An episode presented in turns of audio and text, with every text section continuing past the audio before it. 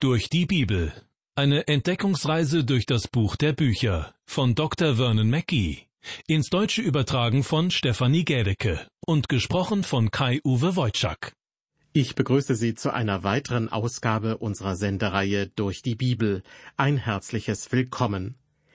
Diesmal werden wir mit dem fünften Kapitel des Hebräerbriefes beginnen, in dem es mit dem großen Thema Christus als unser hoher Priester weitergeht. Der Verfasser dieses Briefes möchte den Hebräern, also den Christen, die sehr im Judentum verwurzelt sind, klarmachen, dass Jesus Christus den levitischen Priestern überlegen ist. Kein leichtes Unterfangen, denn diese Priester und ihre Aufgaben sind ihnen vertraut. Sie sind es, die bisher eine Art Mittlerfunktion zwischen Gott und dem Volk Israel eingenommen haben. Sie sind dafür verantwortlich gewesen, die Opfergaben des Volkes Gott darzubringen. Doch mit dem Opfertod Jesu, der ein für allemal für die Sünden aller Menschen gestorben ist, hat sich das alte Priestersystem überlebt.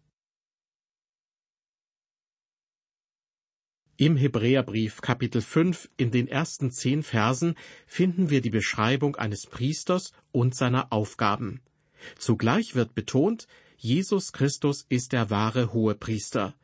In der vorausgegangenen Sendung habe ich bereits dargelegt, dass dies vor allem für die Gegenwart eine Rolle spielt.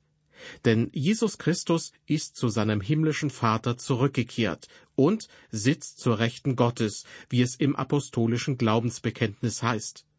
Dort übt er die Funktion eines Hohenpriesters aus, indem er vor Gott für uns eintritt. In der Vergangenheit, als Jesus vor über 2000 Jahren auf die Erde kam, übte er das Amt eines Propheten aus. Und eines Tages, also in der Zukunft, wird er kommen, um als König zu herrschen. Jesus Christus, er ist Prophet, Priester und König. Er ist Gottes endgültiges Wort an die Menschen. In Christus hat Gott alles gesagt, was er sagen wollte. Als Prophet sprach er vor über mehr als 2000 Jahren. Nun ist er das Wort Gottes. Er ist der Priester für die jetzige Generation. Und eines Tages in der Zukunft wird er als König kommen. Wichtig für uns, die wir in der Gegenwart leben, in diesem Moment ist er unser großer Hoherpriester. Wir haben Zugang zu ihm. Er ist ein großer Hoherpriester, genau wie Aaron ein großer Hoherpriester war. Aber das ist noch nicht alles. Jeder Christ ist ein Priester, so wie alle Mitglieder des Stammes Levi Priester waren. Wir als Priester können Gott Opfer darbringen. Lobpreis zum Beispiel ist ein Opfer, das wir darbringen können. Haben Sie Gott heute schon gepriesen? Wir können auch unser Wesen darbieten, die Früchte unserer Hände, unseres Geistes oder unserer Zeit. Christen können ihm all dies darbieten. Und das Gebet ist die Arbeit eines Priesters. Wenn wir unsere Position als Priester und unsere Vorrechte anerkennen, wird unsere Mitarbeit in einer christlichen Gemeinde auf eine ganz neue Basis gestellt. Manche Methoden, die wir verwenden, werden wir vermutlich ablegen. Selbst die Art und Weise, wie wir beten, wird sich möglicherweise ändern. Ich beobachte, dass es heute zwei extreme Ansätze gibt, um zu Gott zu beten. Einer davon ist sehr gefühlsbetont und der andere ist sehr förmlich und rituell. Beide Formen sind davon geprägt, wie der jeweilige Beter geprägt ist, also wie er es für richtig hält. Wenn wir uns jedoch dessen bewusst werden, dass jeder Christ ein Priester ist, können wir mit unseren Gebeten einfach vor Gott treten. Alles andere spielt dann eine untergeordnete Rolle. Über bestimmte Methoden beim Beten brauchen wir uns keine Gedanken mehr zu machen. Jemand hat mir einmal eine Geschichte zukommen lassen über einen Astronauten, der bereits in seiner Kapsel saß und kurz davor war, die Tür zu schließen und den Start vorzubereiten, als ihm von einem Reporter noch eine Frage gestellt wurde. Dieser Reporter wollte wissen, wie fühlen Sie sich als Astronaut, der zum Abheben bereit ist? Der Astronaut antwortete, wie würden Sie sich fühlen, wenn Sie auf 50.000 Teilen sitzen, die alle von Herstellern produziert wurden, die jeweils den günstigsten Preis geboten haben? Diese Anekdote führt uns vor Augen, egal was wir auch tun, wir können verschiedene Maßstäbe einsetzen. Für das Raumfahrtunternehmen war es wichtig, den Astronauten möglichst preisgünstig ins Weltall zu befördern. Dem Astronauten dagegen wäre es lieber gewesen, dass die Sicherheit der wichtigste Maßstab ist. Und wie ist das, wenn wir zu Gott beten?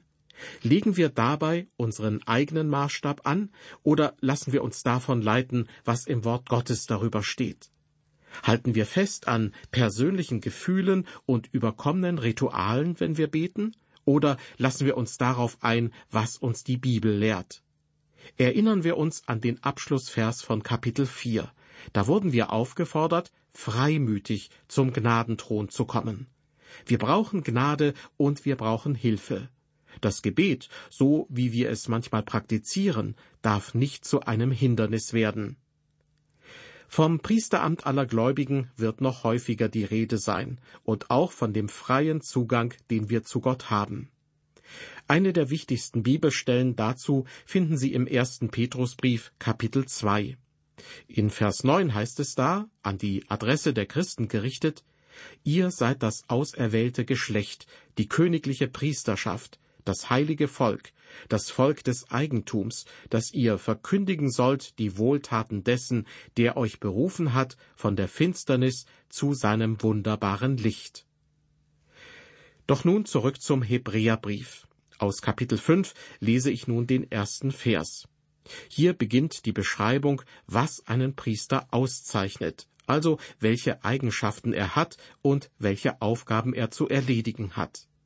Zunächst lesen wir dort, denn jeder Hohepriester, der von den Menschen genommen wird, der wird eingesetzt für die Menschen zum Dienst vor Gott, damit er Gaben und Opfer darbringe für die Sünden. Er wird von den Menschen genommen. Das bedeutet, er selbst ist ein Mensch. Er wird als Stellvertreter eingesetzt. Er vertritt die Menschen vor Gott. Er wird eingesetzt für die Menschen zum Dienst vor Gott. Und weil er vor Gott tritt, muss er für Gott annehmbar sein. In Vers 4 wird betont, dass sich niemand selbst die hohe priesterliche Würde zusprechen kann, sondern dass er von Gott berufen wird, so wie es auch bei Aaron der Fall war. Man muss von Gott eingesetzt werden. Deshalb wird ein Priester erstens von den Menschen genommen, zweitens für die Menschen eingesetzt, und dann steht er drittens für die Menschen vor Gott. Nachdem wir nun wissen, was einen Priester auszeichnet, ist es einfach, zwischen einem Priester und einem Propheten zu unterscheiden. Ein Priester geht von den Menschen zu Gott. Er vertritt die Menschen vor Gott. Ein Prophet dagegen kommt von Gott zu den Menschen und verkündet eine Botschaft Gottes. Daher verkündeten die Priester aus dem Alten Testament nicht, was Gott zu sagen hatte. Das war die Aufgabe der Propheten. Der Priester hatte die Aufgabe, die Menschen vor Gott zu vertreten. Heute ist unser Herr Jesus Christus der wahre Priester. Er ist derjenige, der uns vor Gott vertritt. Interessant ist dabei, der Priester arbeitet für gerettete Sünder, nicht für Verlorene. Johannes schrieb, Meine Kinder, dies schreibe ich euch, damit ihr nicht sündigt. Es tut mir leid, dies sagen zu müssen, aber Johannes richtet seine Worte nicht an irgendwelche Rabauken, sondern an seine Mitchristen, an Kinder Gottes. Denn selbst als Kind Gottes bin ich ein Sünder. Und ich bin dankbar, dass Johannes auch mich meinte, als er schrieb, und wenn jemand sündigt, so haben wir einen Fürsprecher bei dem Vater, Jesus Christus, der gerecht ist. Christus vertritt mich dort oben. Wenn ich von dem Satan, meinem Feind, vor Gott dem Vater angeklagt werde, vertritt mich der Herr Jesus Christus. Er ist mein hoher Priester. Das ist ein Grund, warum ich nie damit zufrieden wäre, nur auf Erden einen hohen Priester zu haben. Ich möchte das sehr deutlich sagen, ohne an denen Kritik zu üben, die anderer Meinung sind. Aber wenn mich jemand vor Gott vertritt, will ich sicher sein, dass er für Gott auch annehmbar ist. Ich will wissen, ob er gewissermaßen eine anerkannte Zulassung hat. Hat er seine Anwaltsprüfung bestanden, um mich im Himmel vertreten zu können? Liebe Hörer, wir können zwar für andere beten, aber wir können nicht andere im Himmel vertreten. Doch ich brauche einen Stellvertreter, und ich bin sehr froh, dass ich einen großen Hohenpriester habe, der mich vor dem Vater vertritt.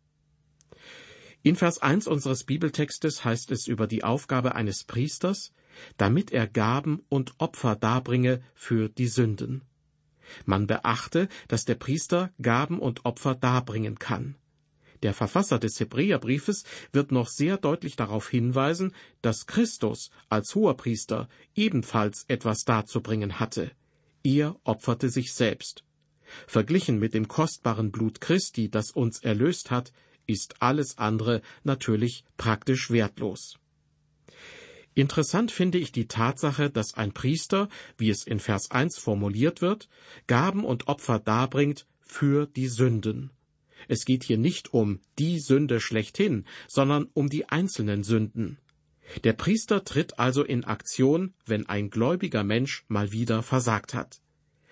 Und wie ist das, wenn ich als Christ zum Beispiel meine Selbstbeherrschung verliere? Dann wende ich mich an Christus, meinen Stellvertreter vor Gott. Er als der wahre Hohepriester tritt für mich ein. Und das Opfer hat er schon dargebracht, denn er selbst hat sich für mich und für sie geopfert. Ich komme nun zu Vers 2. Er kann mitfühlen mit denen, die unwissend sind und irren, weil er auch selber Schwachheit an sich trägt.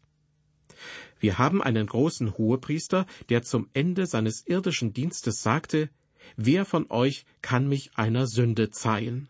Also einer Sünde überführen. Die Jünger hatten drei Jahre mit dem Herrn gelebt, und wenn etwas nicht gestimmt hätte, dann hätten sie davon gewusst. Doch er war unfehlbar, er hatte keine Sünde begangen. Weil er aber als Mensch auf dieser Erde lebte, versteht er uns. Er kann mitfühlen mit denen, die unwissend sind. Was bedeutet das? Mitfühlen mit denen, die unwissend sind. Damit ist die Sünde der Unwissenheit gemeint. Das dritte Buch Mose befasst sich am Anfang von Kapitel 4 mit solchen Sünden. Wenn Sie der Meinung sind, in den letzten Tagen keine Sünde begangen zu haben, und wenn Sie das Gefühl haben, wirklich als tugendhafter Christ gelebt zu haben, dann habe ich eine Neuigkeit für Sie. Sie begehen Sünden, über die Sie sich noch nicht einmal bewusst sind, und er, unser großer Hoherpriester, kümmert sich für uns darum. Er kann barmherzig mit den Unwissenden umgehen. In den Sprüchen Salomos steht geschrieben, manchem scheint ein Weg recht, aber zuletzt bringt er ihn zum Tode. Und bei Jesaja heißt es, wir gingen alle in die Irre wie Schafe. Gott vergleicht uns mit Schafen, weil alle Schafe verloren gehen, wenn sich niemand um sie kümmert. Weiter heißt es in Vers 2 unseres Bibeltextes über die Eigenschaften eines Priesters, weil er auch selber Schwachheit an sich trägt. Deshalb kann er mitfühlen mit denen, die unwissend sind. Aaron, der erste Hohepriester, war selbst ein Mensch gewesen mit allen möglichen Schwächen und Unzulänglichkeiten. Ja, er konnte mit den anderen Menschen mitfühlen. Auch Christus fühlt mit uns. Er kam als kleines, schwaches Baby auf diese Welt und hat auch später vieles durchgemacht, was auch andere Menschen durchmachen. Gesündigt hat er allerdings nicht, und er ist auch nicht verschiedenen Versuchungen erlegen. Er weiß, was wir über bestimmte Dinge denken und wie wir fühlen. Er ist der perfekte Mittler. Wenn wir fallen, fällt er nicht mit uns in den Schmutz. Er ist da, um uns herauszuhelfen. Ich vermute, dass Aaron manchmal in einer Zwickmühle steckte. Auch er sündigte. Doch wie umgehen mit dieser Sünde? Sollte er sich selbst verzeihen und Vergebung zusprechen? Oder sich wegen der einen oder anderen Sünde selbst verurteilen? Und was war mit den Sünden, die er unabsichtlich und unbewusst begangen hatte? Alle diese Fragen stellen sich nicht, wenn wir auf Christus, den großen hohen Priester, sehen. Er kann immer Gnade zeigen und er verurteilt nicht. Wenn wir zu ihm kommen und unsere Sünden beichten, hält er uns keine Predigt darüber, dass wir uns das nächste Mal ein bisschen mehr bemühen sollen. Er weitet die Gnade auf uns aus. Wenn wir unsere Sünden bekennen, so ist er treu und gerecht, dass er uns die Sünden vergibt und reinigt uns von aller Ungerechtigkeit, so heißt es im ersten Johannesbrief. Es ist einfach wunderbar, einen hohen Priester wie ihn zu haben. Es wird also auch ein Unterschied zwischen Aaron und Christus deutlich, denn die Anforderungen für das aaronitische Priestertum galten für Christus nicht. In Vers 3 wird das ganz besonders deutlich. Dort lesen wir über einen gewöhnlichen Priester, Darum muss er, wie für das Volk, so auch für sich selbst opfern für die Sünden. Sie erinnern sich vielleicht daran, dass Aaron am Versöhnungstag ein Opfer darbrachte und das Blut für seine eigenen Sünden ins Allerheiligste brachte. Ja, er musste sich zuerst mit seinen eigenen Sünden befassen, bevor er andere Menschen vertreten konnte. Dafür gibt es kein entsprechendes Gegenstück im Hinblick auf Christus. Christus musste kein Opfer für sich darbringen. Er brachte ein Opfer für uns dar. Vers 4 Und niemand nimmt sich selbst die hohe priesterliche Würde, sondern er wird von Gott berufen, wie auch Aaron. Wie ich vorhin schon festgestellt habe, war Christus ein Priester, weil er für Gott annehmbar war. Jeder andere Priester hingegen bekam die Würde zugesprochen, die er aus sich selbst heraus nicht hatte. Und dennoch lesen wir in Vers 5, so hat auch Christus sich nicht selbst die Ehre beigelegt, hoher Priester zu werden, sondern der, der zu ihm gesagt hat, Du bist mein Sohn, heute habe ich dich gezeugt. Ich möchte an dieser Stelle betonen, dass das Wort gezeugt nichts mit der Geburt Christi in Bethlehem zu tun hat. Es hat vielmehr mit dem Garten bei Golgatha zu tun, wo er nach seiner Kreuzigung begraben wurde und wo die Auferstehung stattfand. Jesus Christus wurde von den Toten in die Welt zurückgebracht. Sein Priestertum begann, als er in den Himmel zurückkehrte. Und das zeugt von seiner Auferstehung. Da hat er sich abschließend als der Sohn Gottes erwiesen, und Gott konnte sagen, Du bist mein Sohn, heute habe ich dich gezeugt. In der Apostelgeschichte, Kapitel 13, Vers 33, wird dieser Zusammenhang mit der Auferstehung Christi deutlich hervorgehoben. Dort heißt es, Gottes Verheißung ist in Erfüllung gegangen, indem er Jesus auferweckte, wie denn im zweiten Psalm geschrieben steht, Du bist mein Sohn, heute habe ich dich gezeugt. Und nun wieder zurück zum Hebräerbrief. In unserem Bibeltext kommen wir zu Vers 6. Hier zitiert der Hebräerbriefschreiber noch einen weiteren Psalmvers. Ich lese, wie er auch an anderer Stelle spricht, du bist ein Priester in Ewigkeit nach der Ordnung Melchisedeks. Dieser Vers macht deutlich, die Ordnung Aarons reicht nicht aus. Das Priestertum Christi umfasst einfach mehr, auch wenn Aaron sozusagen das Vorbild war. Aaron jedoch war lediglich ein Diener Gottes.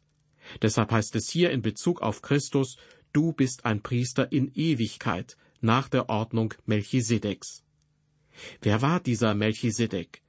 Das Einzige, was man über ihn weiß, ist im ersten Buch Mose Kapitel 14 und in Psalm 110 zu finden, wo er als ein Priester Gottes des Höchsten beschrieben wird. Er wollte Abraham für seinen Sieg über den mächtigen König Kedor Laoma und seinen Verbündeten gratulieren.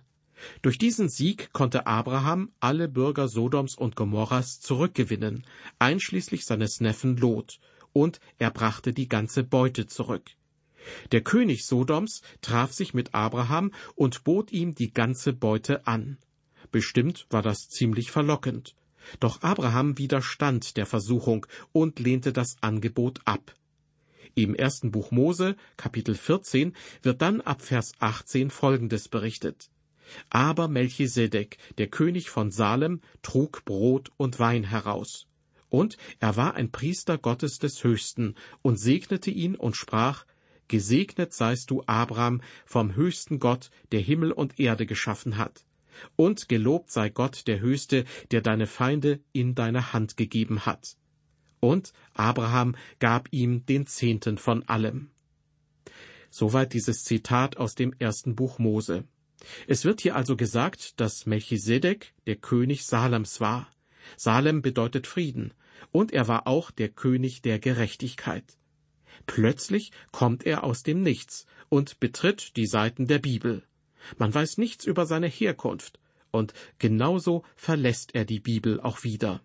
Er wird an keiner anderen Stelle erwähnt, außer eben in Psalm 110. Dort finden wir die Prophezeiung, die der Schreiber des Hebräerbriefes in unserem Bibeltext aufgreift, dass da jemand kommt, der nach der Ordnung Melchisedeks ein Priester sein wird.